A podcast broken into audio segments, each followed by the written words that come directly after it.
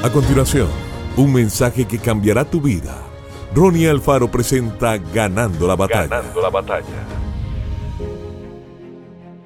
Y los hijos de Israel acamparon en Gilgal y celebraron la Pascua los 14 días del mes, por la tarde en los llanos de Jericó. Al otro día de la Pascua comieron del fruto de la tierra, los panes sin levadura, y en el mismo día espigas nuevas tostadas. Josué 5:10. Estaban tan solo a unos pocos metros de distancia para alcanzar la bendición que Dios les había prometido. 40 años atrás, mas los ojos de todo el pueblo estaban muy pendientes de la dirección que les daría su líder.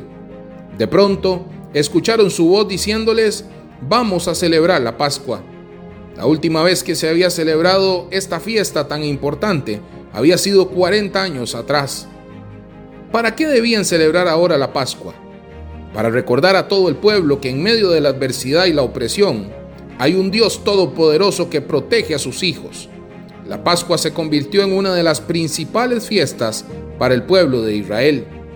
Llegó a ser el testimonio de que la nación más poderosa, junto con su arrogante rey y su ejército, que se consideraba invencible, fueron todos derribados en un solo instante, gracias a la fe de un solo hombre, Moisés quien les enseñó a relacionarse con Dios y la manera como ellos debían mantenerse bajo su cobertura.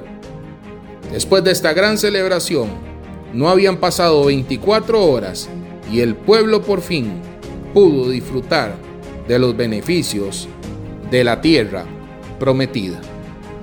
Que Dios te bendiga grandemente.